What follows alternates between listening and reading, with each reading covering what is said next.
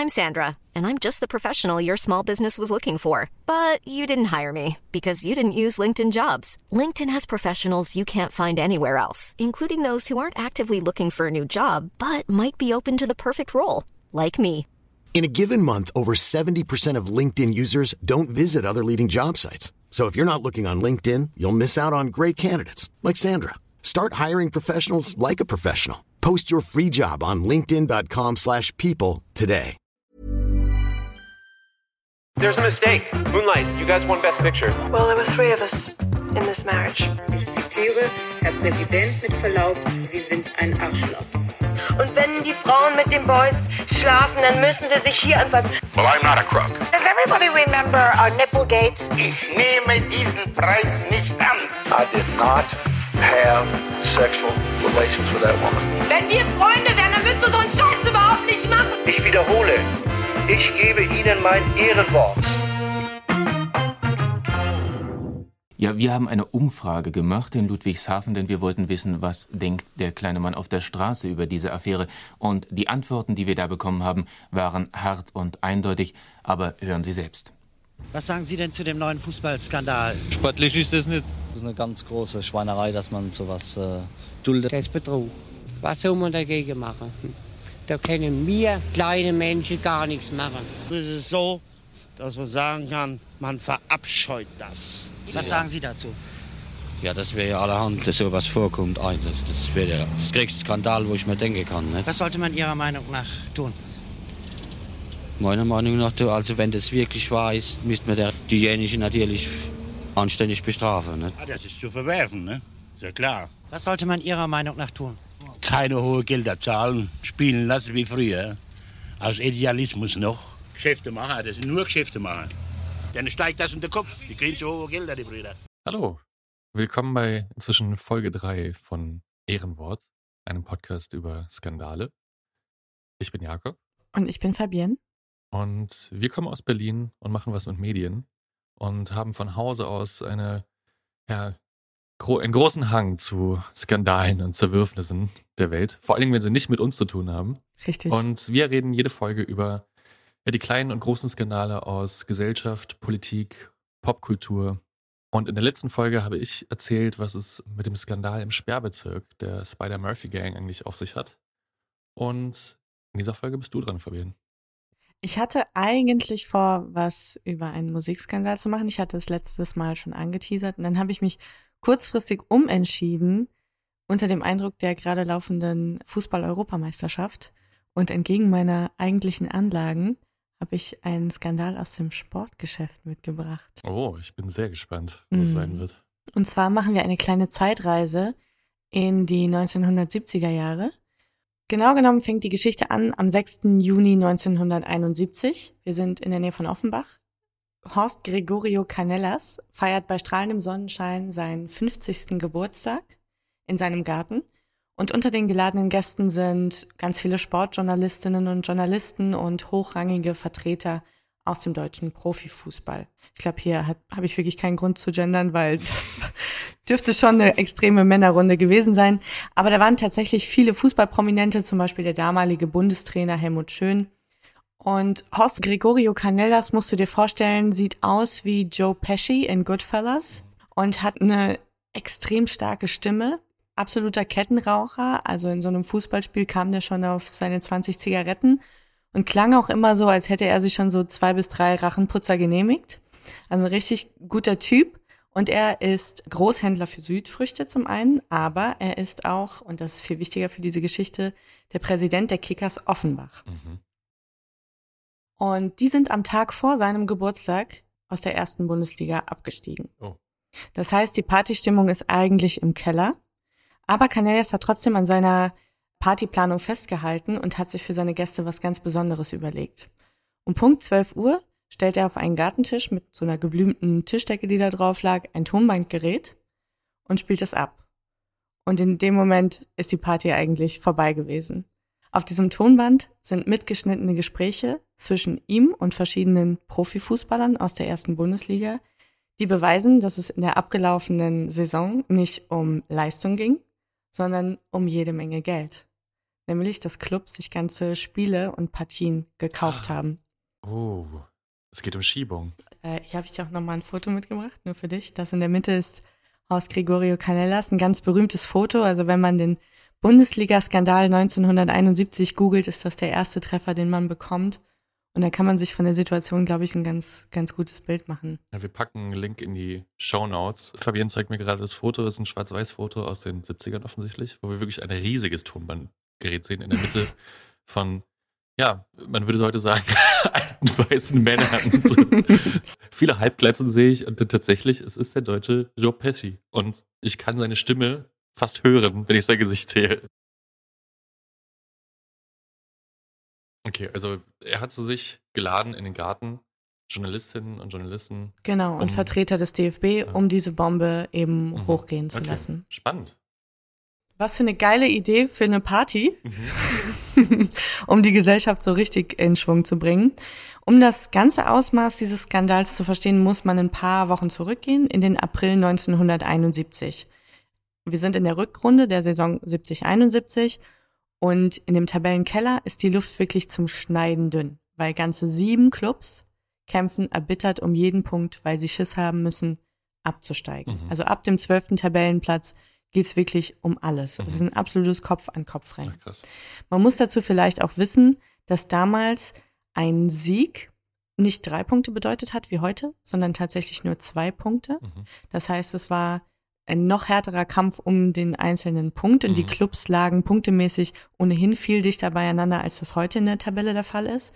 Und was ebenfalls nicht unwichtig ist, wenn du damals abgestiegen bist aus der ersten Bundesliga, bist du automatisch in eine der fünf Regionalligen katapultiert worden. Es gab Ach, keine zweite Bundesliga. Ach krass, okay. Die gibt's erst seit 74. Das heißt, wenn du abgestiegen bist, dann hattest du ein richtig heftiges Problem, weil dann ging es ums finanzielle Überleben. Oh wow, okay, das ist ja wirklich so Survival of the Fittest. Absolut, das kann man so sagen.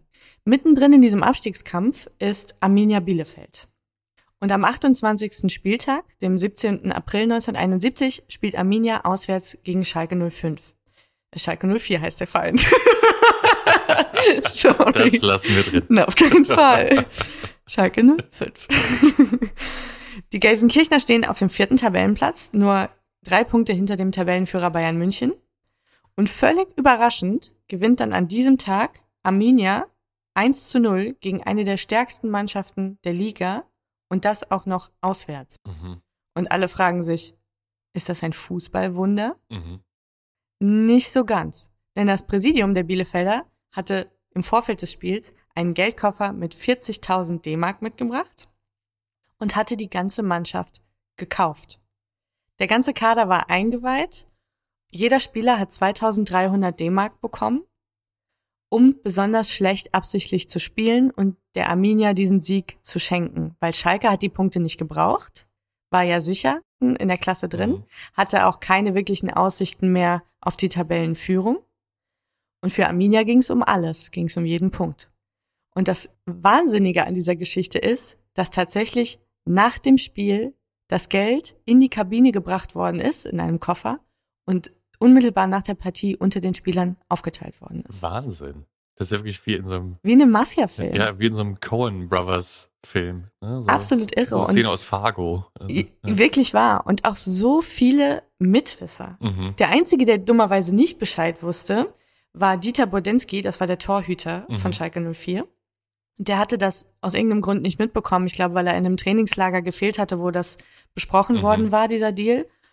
Und der hat also einfach seinen Job gemacht und Bälle gehalten. Und der Legende nach, ich weiß nicht, ob das stimmt, soll irgendwann ihm ein Mitspieler zugerufen haben, Budde, jetzt geh zur Seite. ich weiß nicht, ob es stimmt, aber selbst wenn es gelogen ist, ist, ist es sehr schön gelogen. Und der Budde ärgert sich natürlich und wundert sich über den Totalausfall von seiner Abwehr, wird aber dann auch in der Kabine mit aufgeklärt, als das Geld verteilt wird. Und auch er streicht sich die 2300 D-Mark ein.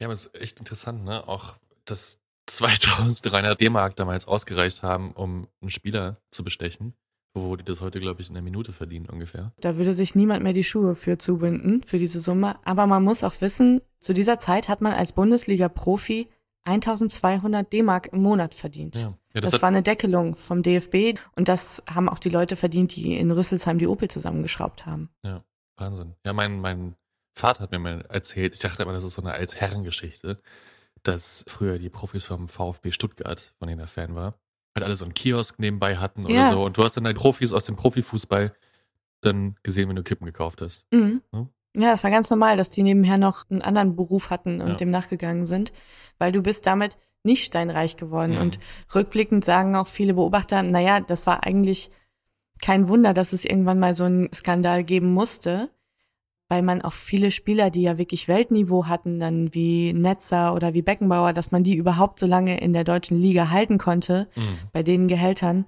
das grenzte an ein Wunder. Und weißt du, ob das nur in der deutschen Liga so war oder also wurden englische Fußballer besser bezahlt? Deutlich besser Ja? bezahlt, ja. Okay, interessant. Und diese Partie Arminia Bielefeld gegen Schalke 04, die ist in die Geschichtsbücher eingegangen als das Geldspiel, Mhm. so wird sie genannt, weil sie ist die erste von insgesamt 18 Spielen in dieser Saison, die manipuliert wurden oder zu manipulieren versucht wurden. Wahnsinn. Nachweislich. Wow, okay. Jahrelange Ermittlungsarbeit wird auch zeigen, insgesamt sind acht Clubs und 60 Spieler in diesen Skandal verwickelt und insgesamt hat eine halbe Million D-Mark damals den Besitzer gewechselt, damit wertvolle Punkte versilbert werden. Die Absprachen wurden meist telefonisch getroffen. Das Geld ist entweder in irgendwelchen Hinterzimmern übergeben worden oder direkt in der Kabine, wie beim Geldspiel, oder auch ganz gerne an Autobahnrasthöfen, an denen man sich getroffen hat. Also richtig schön so sleazy Backroom. Auf der einen Seite schon und auf der anderen Seite wieder auch nicht. Also, dass ganze Mannschaften auch Bescheid wussten. Mhm. Also der Kreis an Mitwissern, Mhm. der ist schon enorm groß. Und eine zentrale Figur in diesem Skandal ist Manfred Manglitz. Der ist Nationalspieler und war von 1969 bis 71 der Torhüter des ersten FC Köln. Der erste FC Köln ist in einer ganz privilegierten Situation. Der Klassenerhalt ist sicher. Man hat überhaupt keine Chance mehr, die Meisterschaft zu gewinnen. Und man hat auf die letzten Spieltage auch noch gegen sehr viele Mannschaften zu spielen, die vom Abstieg bedroht sind. Der ideale Bestechungskandidat, wenn man so will. Business Opportunity. Und der Manfred Manglitz, der sagte später mal in, der, in einer Dokumentation, man brauchte eigentlich nur ganz normal zu spielen, von irgendwoher kam dann Geld. Entweder Siegprämie oder man hat verloren. Dass wir der Verein waren, der gegen die ganzen, die da unten spielten, das war mein Pech. Also so ist das ja manchmal im Fußball, mal hat man kein Glück und dann kommt halt auch noch Pech dazu. Also der Manglitz hat schon im Nachhinein immer irgendwie versucht, sich so hinzustellen als das Opfer von irgendwelchen Umständen und eigentlich konnte er gar nicht anders als dieses Geld nehmen. Das stimmt nicht so ganz, weil er hat auch nicht nur gewartet, bis das Telefon klingelt, sondern er hat auch selber zum Hörer gegriffen, wenn er irgendeine Geschäftsmöglichkeit gefunden hat. So zum Beispiel vor dem 5. Mai 71, da wird der 24. Spieltag der Liga nachgeholt und der FC trifft auf den Abstiegskandidaten Rot-Weiß Essen. Und Manglitz ruft jetzt Horst Canellas in Offenbach an, unser Geburtstagskind mit dem Tonband, und verlangt von ihm 25.000 D-Mark, sonst werde er im Spiel gegen Rot-Weiß einige Dinger durchlassen. Und für die Offenbacher Kickers ist es natürlich essentiell wichtig, dass Essen diese Punkte nicht holt, weil es der unmittelbare Konkurrent im Abstiegskampf. Guten Abend, Herr Manglitz. Herr Manglitz, der Konrad sagt, ich sollte mal anrufen. Ja, ja, richtig. Ja, er wollte heute Mittag mit mir sprechen, er hat sich aber besucht, da konnte ich nicht sagen. Ja. Ja. Jetzt bin ich alleine, jetzt kann ich sprechen. Wie geht's Ihnen? Herr Manglitz, danke, gesundheitlich übers Besser. Ja, was besser. Ich habe heute gehört, Sie würden am Samstag gar nicht mitspielen. Ja, was Besseres kann Ihnen doch gar nicht passieren. So. Ja, ich weiß nicht. Ja, das sag ich Ihnen aber. So. Sonst ist soweit schon fast alles geregelt. Aber äh, passen Sie auf, ich hab, der Herr Konrad hat mir was gesagt mit dem Jupp Kapellmann da, ne? Ja, der hatte bei dem Krämers angerufen. Ich weiß nicht, was er wollte. Ja, ja, ja, äh, äh, der ist mir was zu grün für die Sache. Zu grün, ja. Der ist 20 Jahre. Ja. Und ich hab nicht gern so, ähm, so eine Sache, äh, so grüne Jungs. Jawohl. Die quatschen mir zu viel. Jawohl. Das? Jawohl. Das ist doch Ihre Meinung, oder? Jawohl, richtig, ja. Ich meine, man muss wissen, mit wem man was macht und was man mit dem macht und so weiter. Und äh, äh, da kann ich keine 20-Jährigen, die überall im Mund und, und, und, und drin hängen und erzählen und machen und tun. Und zu diesem Zeitpunkt war Canellas schon irgendwas komisch vorgekommen an dieser ganzen Saison, weil er sieht, dass seine Kickers Spiel um Spiel gewinnen, aber einfach nicht aus dem Keller rauskommen, weil eigentlich alle Mannschaften da unten ständig Punkte machen und zwar in den absurdesten Partien, auswärts gegen irgendwelche Favoriten und auch mit merkwürdigen Ergebnissen, die sich selbst die gewieftesten Sportreporter nicht erklären können. Und jetzt hat er Gewissheit nach diesem Anruf von Manglitz. Er weiß, es gibt Vereine, die sich in diesem Abstiegskampf Partien und Spieler kaufen. Und jetzt bietet er mit. Er willigt ein, ist bereit, diese 25.000 D-Mark zu bezahlen. Ja, und Magnitz hält sein Wort, also er hält genügend Bälle und Köln putzt dann Essen zu Hause 3 zu 2 weg.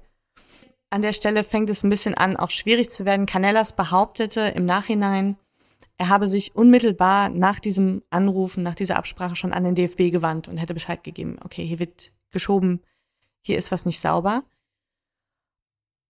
Und er hatte sich das versichern lassen vom DFB, dass das in Ordnung gewesen ist, dieses Geld zu bieten, weil es sich um eine Siegprämie handelt. Also er hat das dargestellt als einen Bonus, den er gezahlt hat, damit sich die Spieler des ersten FC Köln besonders anstrengen. Und laut der damaligen Statuten des DFB war das nicht illegal. Schwierig könnte man jetzt behaupten.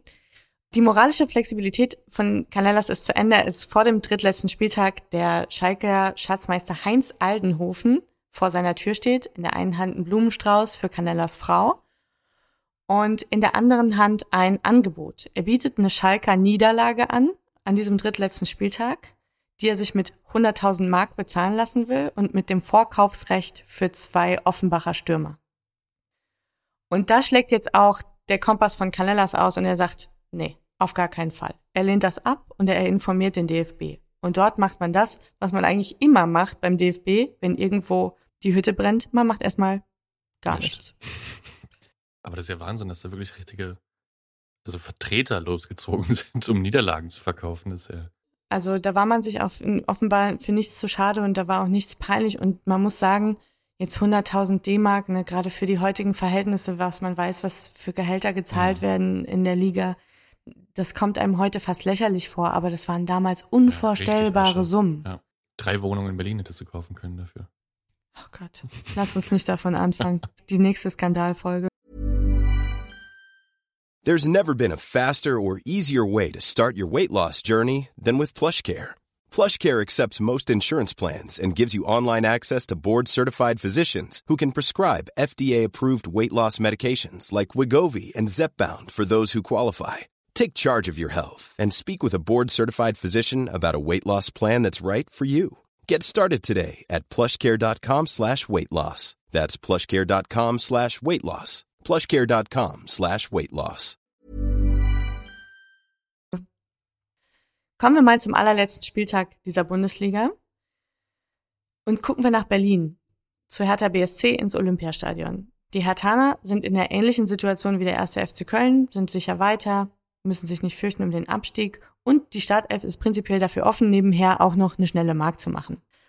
Rot-Weiß Essen ist zu diesem Zeitpunkt bereits sicher abgestiegen, bittererweise, weil einer der wenigen Clubs, die sich an keiner einzigen Spielmanipulation beteiligt haben. Also das ist nicht belohnt worden, deren Ehrlichkeit. Und drei Vereine zittern an diesem letzten Tag immer noch um den Abstieg. Bielefeld, Offenbach und Oberhausen. Und jetzt ruft Canellas in der Hauptstadt an und bietet den Hertha-Spielern Bernd Patzke und Tasso Wild 140.000 D-Mark für einen Sieg gegen Bielefeld an.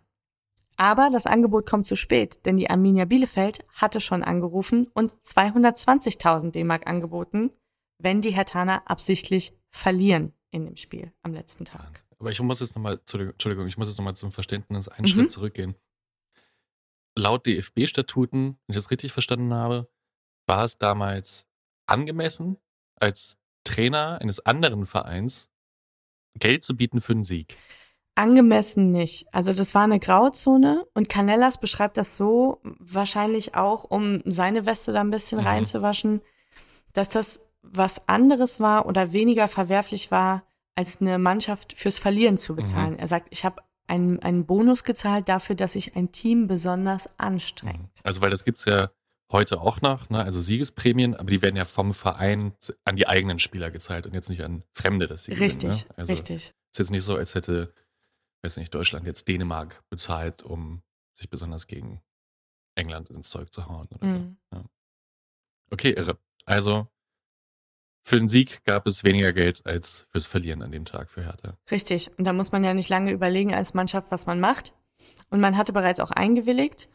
Und dann schlägt tatsächlich am letzten Spieltag Arminia Bielefeld, der Abstiegskandidat, 1 zu 0 die Hertha im Olympiastadion, die in dieser Saison kein einziges Mal zu Hause verloren hatte. Mhm. Also wieder ein Ergebnis, wo sich die ganze Fachpresse einfach nur wundert und wo auch die Zuschauer Schiebung von den Rängen rufen, Mhm. weil sie das gar nicht glauben können, was sich da abspielt. Und im großen Freudentaumel, dass die Arminia sicher durch ist, legt sie nochmal 30.000 D-Mark obendrauf.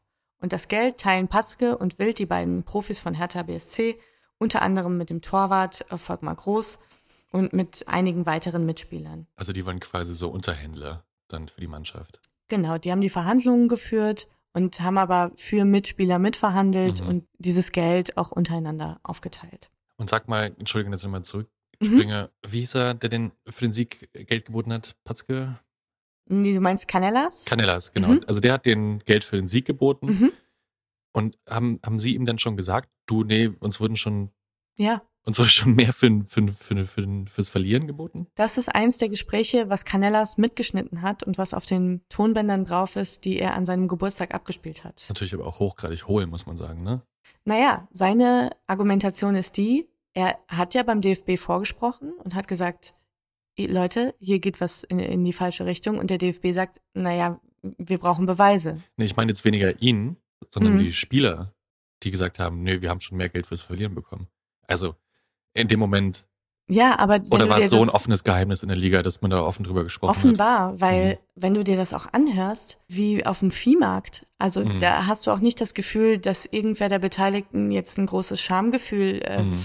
verspürt, sondern das sind einfach wie, wie ein Kuhhandel. Ja, ja. Und, und ähm, Patzke und Wild sagen wirklich, ja, Herr Canellas, es tut uns wirklich herzlich leid, aber die Arminia war schneller und Sie müssen sich vorstellen, die haben nicht 140.000, sondern 220.000 D-Mark gezahlt. Da müssen Sie doch Verständnis haben. Also tut uns wirklich leid. Das ist unglaublich. Es ist wirklich, es ist, man muss sich diese Bänder wirklich anhören. Also ich verlinke es auch gerne nochmal. Mhm. Es lohnt sich. Wir möchten Ihnen jetzt, liebe Hörer, einen Ausschnitt des Tonbandes vorspielen, auf dem das Telefonat des Offenbach-Präsidenten mit dem Berliner Spieler Bernd Patzke aufgezeichnet ist. Sie können glauben, die hören noch auf mich. Und natürlich weil will jeder ein paar Mark verdienen, kann ich verstehen. Aber sagen Sie mal, dem Tasso müssen doch die Bielefelder die 120 geboten haben, sonst hätte sie doch von mir nicht verlangt. War schon einer da mit 100 Mille. Mit 100 Mille war schon einer da. Das andere kommt noch. Der läuft in der Bude ein. Ich bin ja, bei mir der Telefon schon den ganzen Tag, ich gehe ja nie ran. Gehen Sie gar nicht ran. Ich geh gar nicht ran. Ich bin durch Zufall voll. Aber Patzke, da passiert doch eins. Sie haben doch gesehen, der Tasso Wild will das doch ausreizen. Sie waren doch etwas gestern verärgert. Sie wollten es doch nicht ausreizen. Ich habe das aus der Hand gegeben, weil ich gesehen habe, aber sagen Sie mal, mir, mir, mir kann doch eins jetzt passieren. Wenn ich am Freitag jemand schicke mit einer Summe, die wird doch über 120 liegen und die Bielefelder hauen nochmal 50 drauf, da bin ich doch draußen. nee, nee, Sie sind nicht draußen. Aber ich glaube, ich werde doch bezahlen müssen, denn wenn ich den das so will, sage ich bezahle nichts, da schneide ich mir doch den Ast ab, auf dem ich sieg. Das glaube ich auch, ja. Ich muss doch bezahlen, das sehen Sie doch. Ja, und ich will ja auch dann. Die Arminia hat für diesen letzten Spieltag, 5. Juni 71, also quasi der Vortag des Geburtstags von Canellas, nicht nur dieses Spiel im Olympiastadion gekauft, sondern die wollten auf ganz Nummer sicher gehen und haben auch die Partie Eintracht Braunschweig gegen RW Oberhausen zu manipulieren versucht und haben den Braunschweigern zuerst 120.000, dann 170.000 D-Mark angeboten für einen Sieg, weil sie wollten auch auf jeden Fall ausschließen, dass Oberhausen diese wichtigen Punkte holt an dem Tag. Und die Partie endet jedoch 1 zu 1 unentschieden und dann einigt man sich auf 140.000 D-Mark, quasi Preisnachlass. Also das Unentschieden hat für die Arminia gereicht, der Sieg im Olympiastadion ja sowieso. Und dann haben wir gesagt, na gut, okay Leute, machen wir 140.000. Unglaublich. Schauen wir mal nochmal auf unsere Kickers Offenbach und Canellas. Die müssen an diesem letzten Tag gegen den ersten FC Köln spielen. Und Canellas nimmt den Hörer in die Hand, ruft Manfred Manglitz an und erkundigt sich, was das denn kosten würde, wenn die Kölner absichtlich verlieren würden gegen die Kickers an diesem Tag. Und jetzt fordert Manglitz 100.000 D-Mark für sich und fünf seiner Mitspieler. Und auch dieses Gespräch zeichnet Canellas auf. Und es ist auch mit auf diesen Tonbändern. Er bricht die Verhandlung mit ihm ab und er behauptet auch später, dass das ein Scheinangebot war, um an diese Beweislast zu kommen. Mhm. Er habe das nicht manipulieren wollen. Und ja, die Kickers verlieren 4 zu 2 gegen Köln und sind damit abgestiegen am letzten Spieltag. Und bis heute wissen wir eigentlich nicht oder man weiß nicht, was ist der Canellas jetzt? Ist er der betrogene Betrüger, der einfach überboten worden ist von anderen? und der sich jetzt rächen will mit dieser Bombe, die er an seinem Geburtstag platzen lässt? Oder ist er ein Whistleblower? Mhm. Eine Frage. Warum, Herr Canellas, haben Sie beispielsweise sich nicht mit dem Vorstand, mit den Offiziellen von Hertha BSC in Verbindung gesetzt? Herr Weig, dieser Vorschlag machte mir Herr Straub vom DFB. Ich bin ihn aber nicht gegangen. Und zwar bewusst nicht weil ich dann die Gefahr laufen musste, denn sie wussten, wie hier um Geld gepokert würde, wurde. Eiskalt und herzlos. Sie haben vielleicht die Erregung in meiner Stimme gemerkt, wie mich das Fordern der Summen und die Gegenangebote ergriffen hat. Ich musste befürchten, als intelligenter Mensch, und da betrachte ich mich in diesem Fall, wenn ich das Geschäft kaputt mache für die Hertha-Spieler, dass man dann bewusst, absichtlich gegen Canela spielt. Das entlese ich diesen Telefon. Haben Sie den DFB informiert? Ich habe laufend in den letzten Wochen über dieses Problem mit dem DFB gesprochen. Ich habe auch einen Weg gesucht beim DFB, wie man das aufdecken könnte. Man sagte mir dort, es wird immer nur von Vermutung gesprochen, nicht von den Beweisen. Ich habe gesagt, ich werde es Ihnen auf den Tisch legen. Er hat bis zuletzt behauptet, er hat das alles nur zum Schein gemacht, um an die notwendigen Beweise zu kommen. Mhm. Aber die meisten Kommentare und Einordnungen, die ich dazu gelesen habe, sind sich schon sehr sicher. Naja. Naja. Dass er sich eher so ein Druckmittel noch äh, sichern wollte dadurch, zusätzliches. Na, dass er einfach da mitbieten wollte. Mhm. Weil er wirklich Schiss hatte vor diesem Abstieg seines Clubs, weil das muss man sich vorstellen, das ist ja heute schon ein Riesenthema. Ja. Das war damals eine Katastrophe. Plötzlich waren ein Zehntel deiner Einnahmen waren vernichtet mhm. Und aus der Regionalliga wieder hochzukommen. Verdammt schwer einfach. Mhm. Wie geht man jetzt damit um?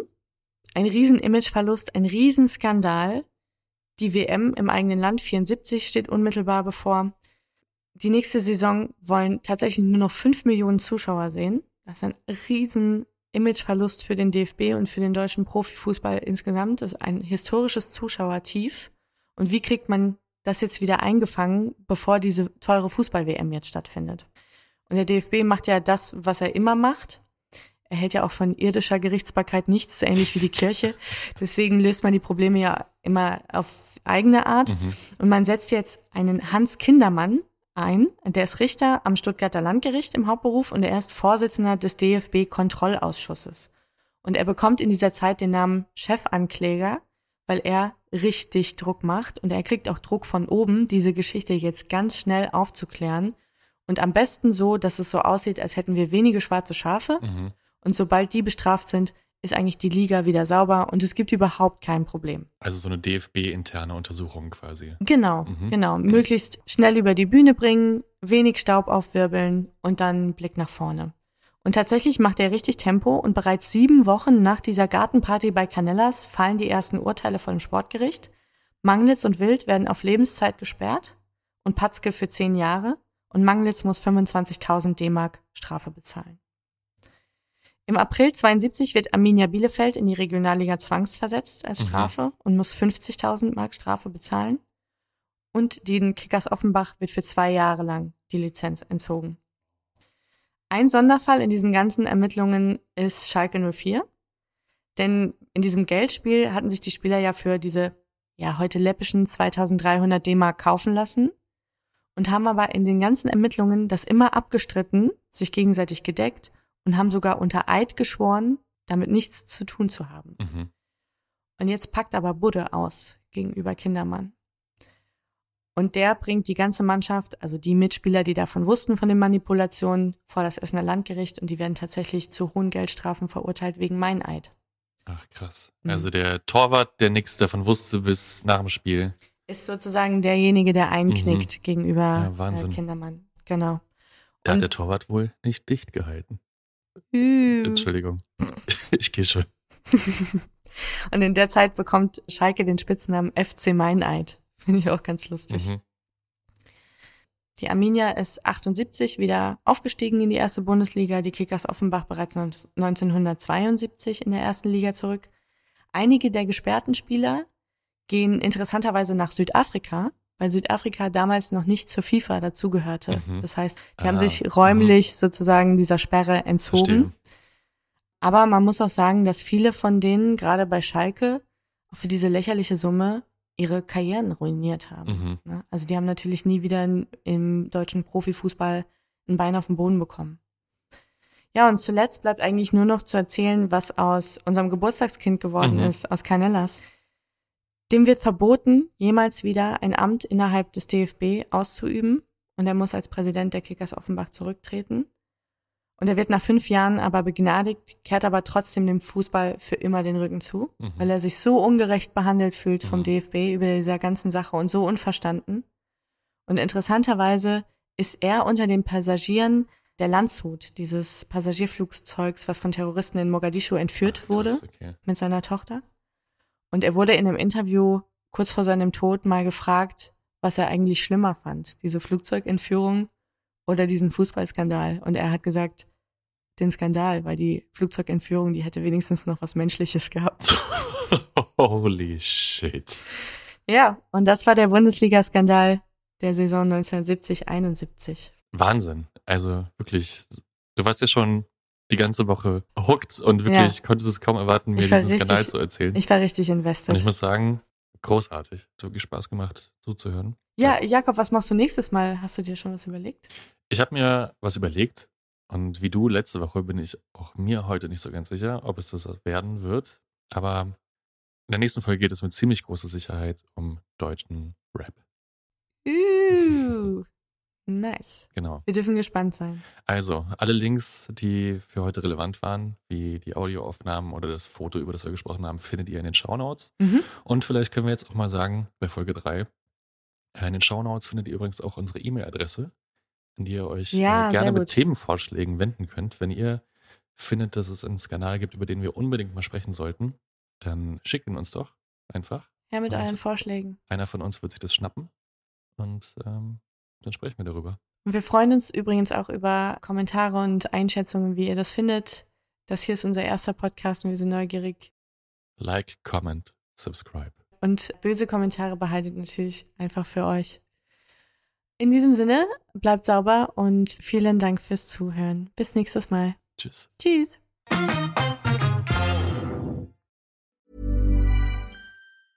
Even when we're on a budget, we still deserve nice things. Quince is a place to scoop up stunning high-end goods for 50 to 80% less than similar brands. They have buttery soft cashmere sweaters starting at $50, luxurious Italian leather bags, and so much more. Plus, Quince only works with factories that use safe, ethical, and responsible manufacturing. Get the high-end goods you'll love without the high price tag with Quince. Go to quince.com/style for free shipping and 365-day returns.